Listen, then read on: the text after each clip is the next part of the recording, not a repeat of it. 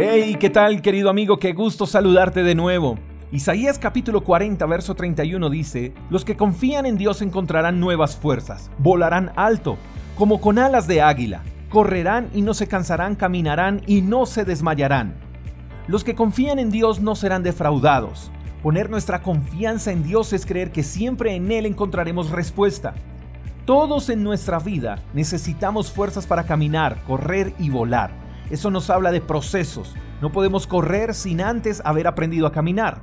Hay personas que viven más de ilusiones que de convicciones. Y los hijos de Dios debemos aprender que Dios es un Dios de procesos. No hay atajos para volar. Debemos primero aprender a caminar y luego a correr. El caminar y el correr son tareas que debemos desarrollar nosotros mismos. Y cuando lo hayamos logrado, Dios hará lo imposible para que tú y yo volemos.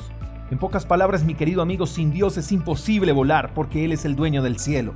Y no podemos pretender que Dios haga lo imposible si nosotros no hacemos lo que nos corresponde primero.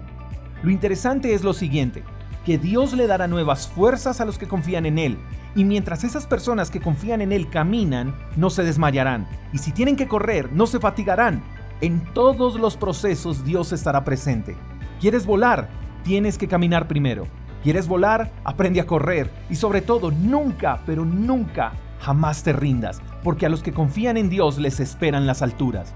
Vamos por esos sueños, vamos por esas promesas, vamos por más, porque lo mejor está por venir.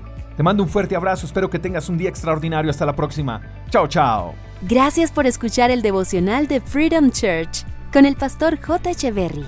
Si quieres saber más acerca de nuestra comunidad, síguenos en Instagram, arroba Freedom Church Call.